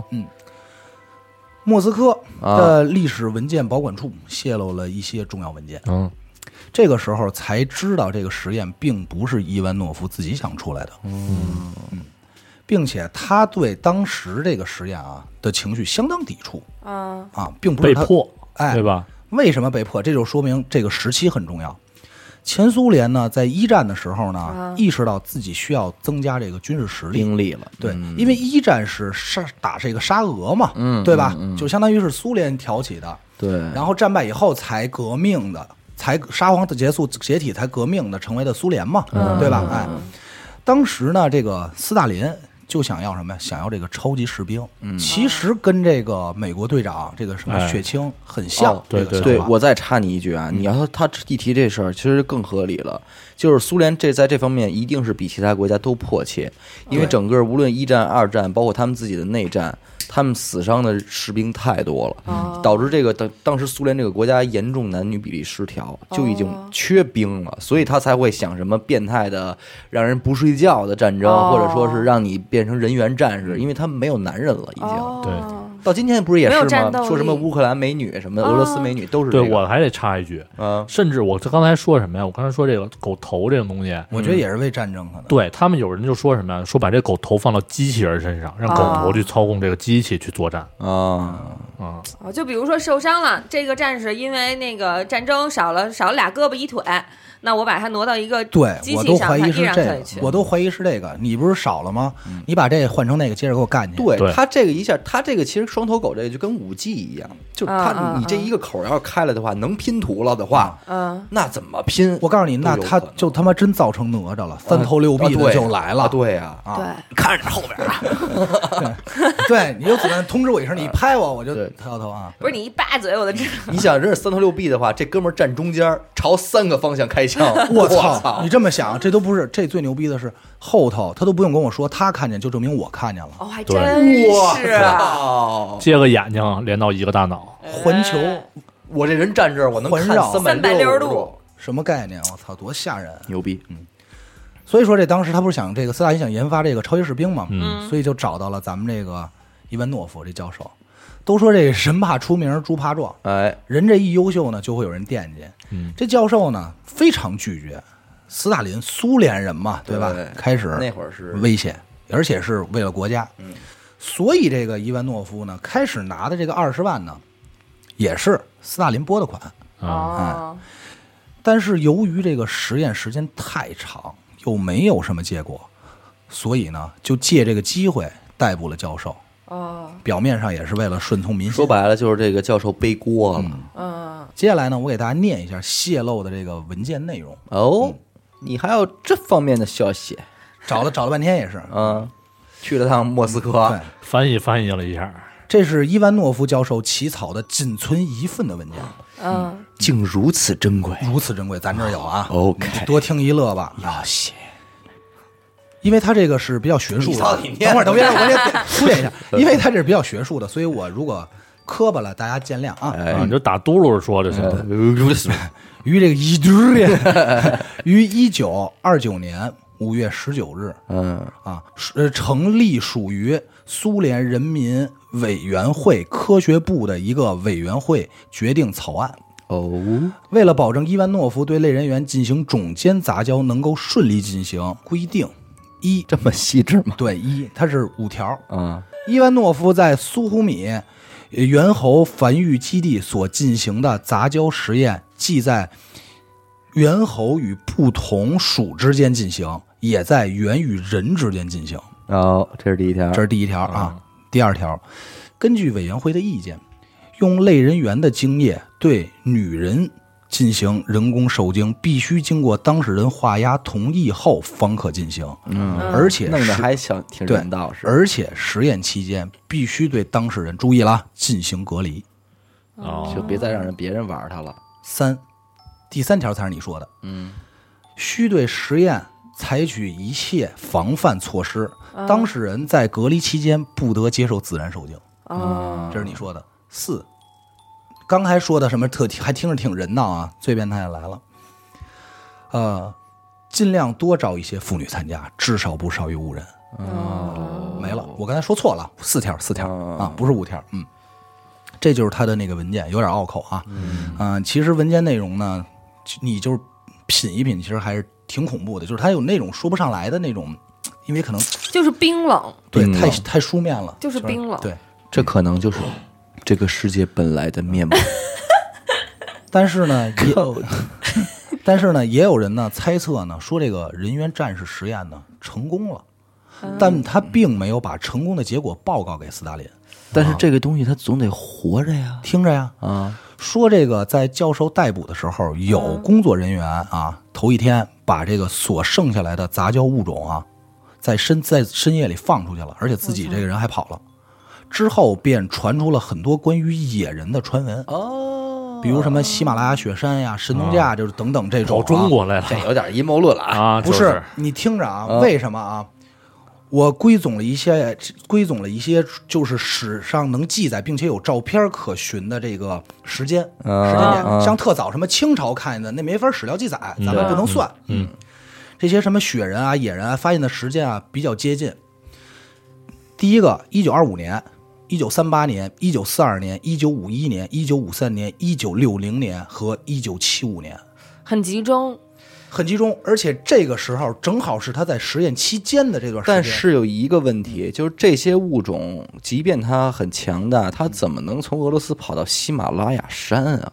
具体怎么跑的，咱们真的不好揣测，这个嗯这个有点太于过于就是难相以对想比较象啊阴谋论嘛。对但是你想，但是你再咱们再这么想，他已经具备这种身体了，他的适应能力嗯可能也会就是越走越远啊、什么的这种，或者他在进行什么杂交，或者那嗯就咱们就不知道了、啊。其中比较有名的是咱们刚才我说的最后一个，就是一九七五年的这个事件，一个尼泊尔的姑娘上山砍柴。啊，有一个雪豹呢，准备攻击她。嗯，没想到的时候啊，就在这危险时刻，没想到一个凶狠的雪人，红发白毛的怪物冲了出来，和这个雪豹雪豹搏等会儿斗啊。红发白毛是一什么就动是物啊？身上是白色的毛，但对头部脑是袋是红红的。哎，嗯吃发鬼嘛，对吧？这姑娘呢，得以跑回这个村庄。嗯，咱们今天就不太说这个太多的这个野人方面，演员方面的事儿啊对对对，对咱们主要说实验。不过，关于这个实验的结果啊，嗯，有一个比较权威的说法。我看到这个的时候，我也是经历一下，惊了一下，后背一啊凉。比利时科学家薛，这又是一大哥了，比利时的一个科学家，嗯穴居动物学的这个奠基人，嗯又是一个教父，就在啊，洞穴居住的洞穴研究的这么一个人，贝尔纳·艾维尔曼斯。嗯他曾经写过贝教授，对，后来就不提他名啊了，我就给大家重复一下好好 啊。好，他曾经写过一本书，这书名叫什么呢？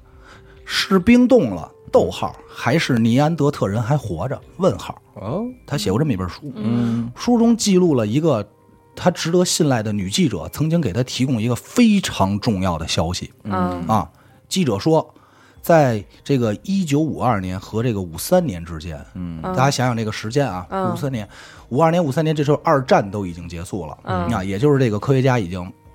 死亡了啊。嗯他曾经见过一个从西伯利亚集中营跑出来的俄罗斯医生。嗯 Doctor，，对，这个医生呢，说自己是因为抗命而被拘捕的哦，啊。他当时曾经要求，注意了，曾经要求用大猩猩的精液给蒙古女人受精。嚯，实验在集中营管理总局的这个医院里进行。这样这么一来呢，就这个俄罗斯人啊，便可以获得一种人猿物种。嗯，就是那是啊，，对他们身高一米八，浑身长毛，在这个盐矿上干活力大无穷。嗯，干活重要了，来了跟你那很像，干活不用休息，嗯嘿，还比人类的生长速度快啊，很快就是很快能干活，而就且出生很快就能干活。唯一的遗憾就是不能生育，哎呀，所以这个是合理了不少，，对，这是在这本书上写到的，也就是这个实验其实当时之后并没有停止。嗯啊科学家也说过，就是说在所有的哺乳类动物当中，人类的幼子从出生到成年是最慢的。嗯小马对生出来就可以就可以站起来，对就可以跑，对，但是人要要长到一两年年对才才能可以走，才可以嗯走。咱们刚才说的啊，这是书中记载的，说白了也是不太好考证的。你要嗯人嘛，口传。你要觉得这个恐怖，还有一点，还有一个有点意思的、嗯啊，引号的意思啊，就是这个人兽杂交实验啊，在今天的二十一世纪依然还在进行。谁在进行啊？那能告诉你吗？我能告诉你，哦，咱们这操一乐这嘛。有消息，行有消息，还有一个官方的，嗯，嗯，二零零八年，英国已经进行了三年的合法人兽杂交，这是官方爆出来的合。法注意啊，首先咱先说这个人兽杂交是打引号的，听着啊，这个人兽杂交胚胎实验呢，在过去的三年中啊，英国一直进行人类和动物的杂交胚胎实验，嗯，并且成功的造出了一百五十五个人兽胚胎，一百五十什么兽啊五个，那就不知道了，具体它是什么，可能也有可能是一百五十五种动物，很有可能。会飞的人，对。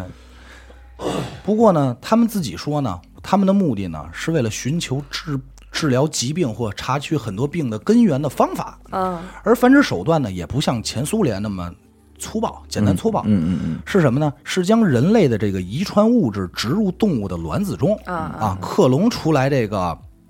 这个人类的胚胎嗯啊，英国呢也是当时有法律规定，规定什么呢？这个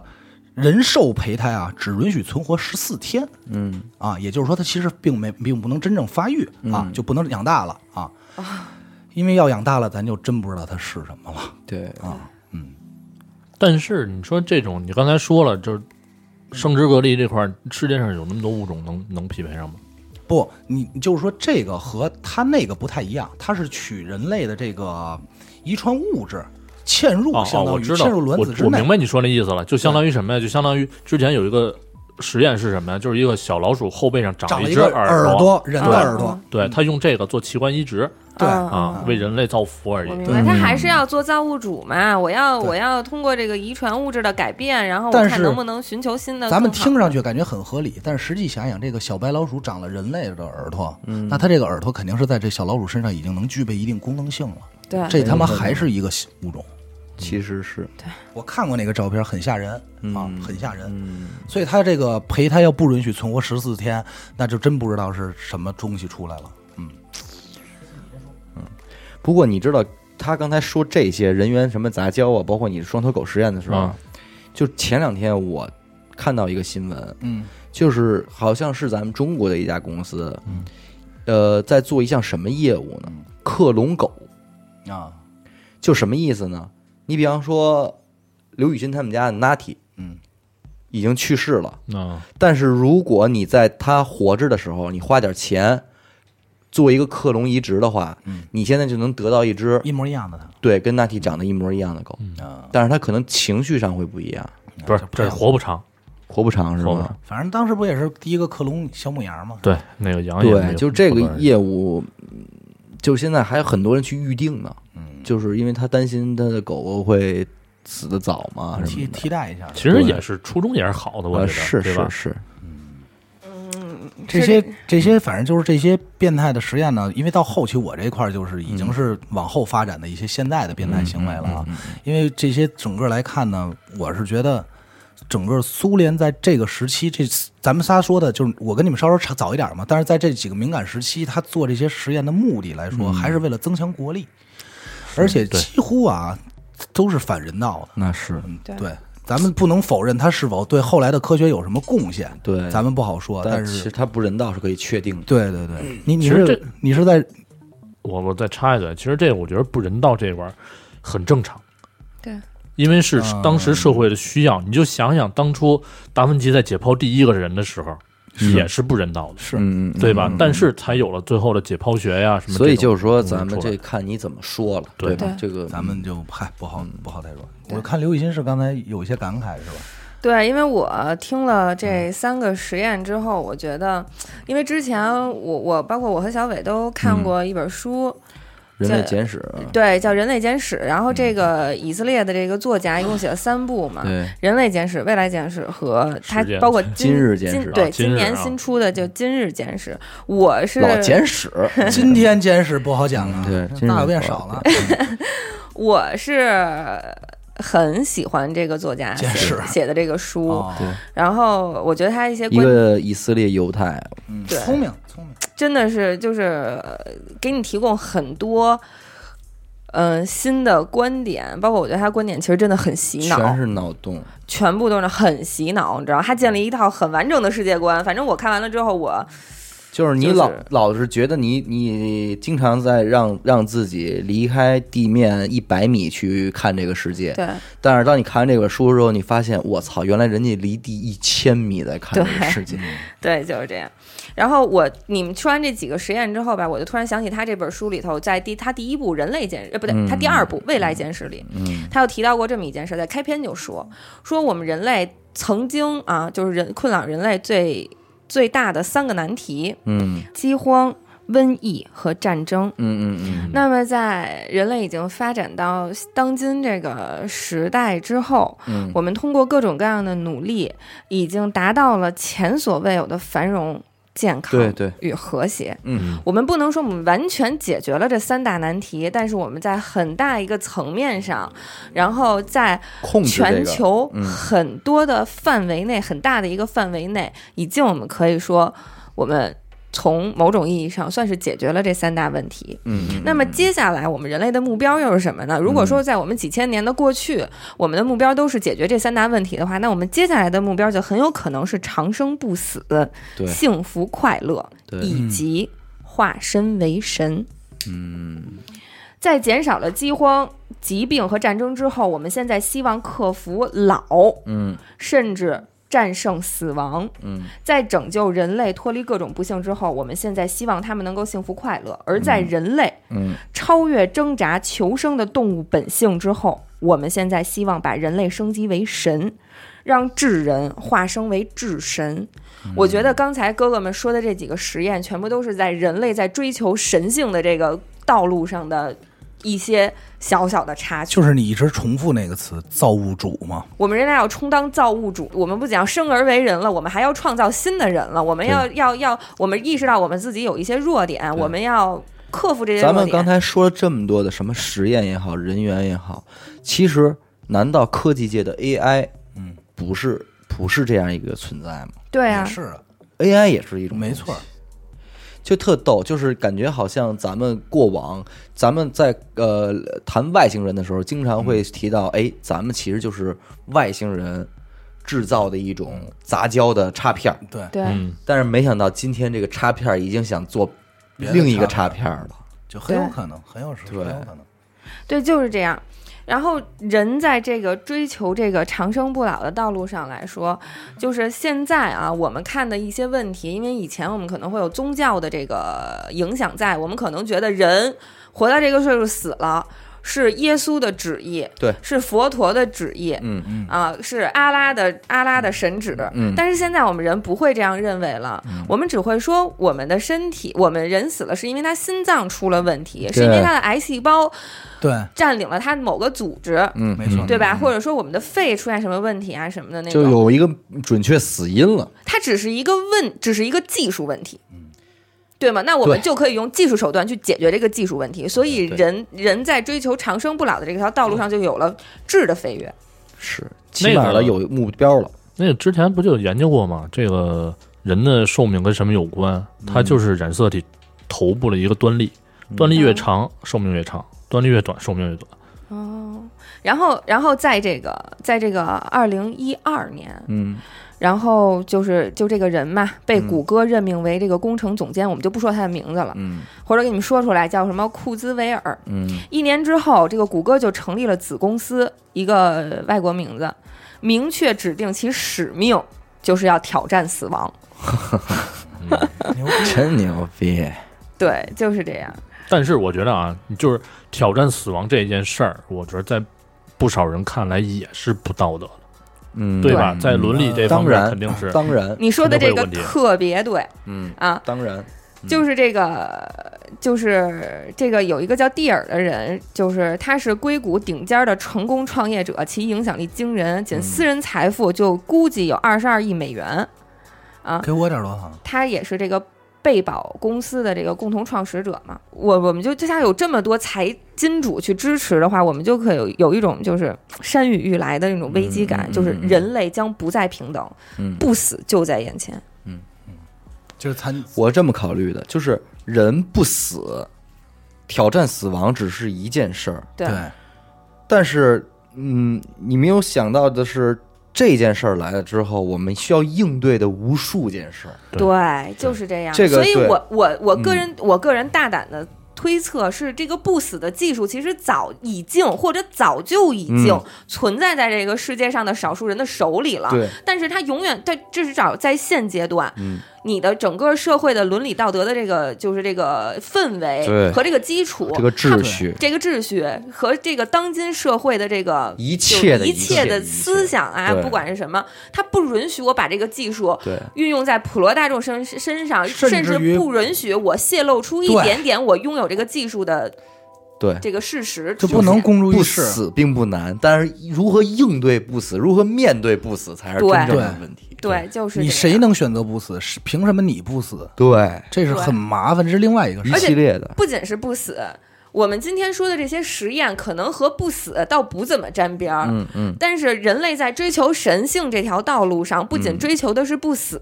我们还要追求更多的神性。比如说，我们要追求。就是很多事情，其实咱们仔细的想一想，都是我们在追求神性的道路。我们研究最快的磁悬浮列车，嗯手机我们要瞬间移动，嗯，对吗我？们要隔异地通话，你们对这个都不算。嗯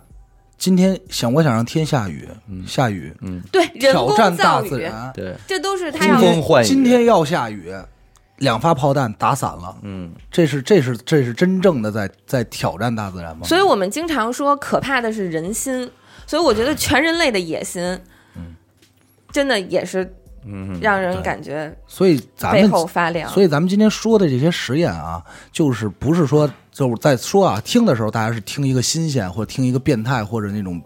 恶心较劲的劲儿。新鲜劲儿，对，但是咱们不管怎么说啊，就是人啊，你你追求不追求这个想成为不想成为的造世主，想成为不成为神，咱们控制不了。对但是对我只能说，希望甭管您在这条路上走多远和走多长，咱别失去人性就嗯完对了。对对对对，但嗯对是吧其实说白了，所谓的人性到底又是什么？对，这到那个时候，真某些东西，你公所诸谓于的世的人时候啊性，也不过是你从小的教育和你的对社会所以给你附加的这些道德伦理的概念。对，所这以也就等是到时候公诸于世的时候，没准人性也就变了。对，感谢您收听娱乐电台，这里是环宇寻奇，我是小伟，真阿达 有，许先生。呃，刘雨欣，哎，拜拜，刘雨拜欣。拜，再见，拜拜。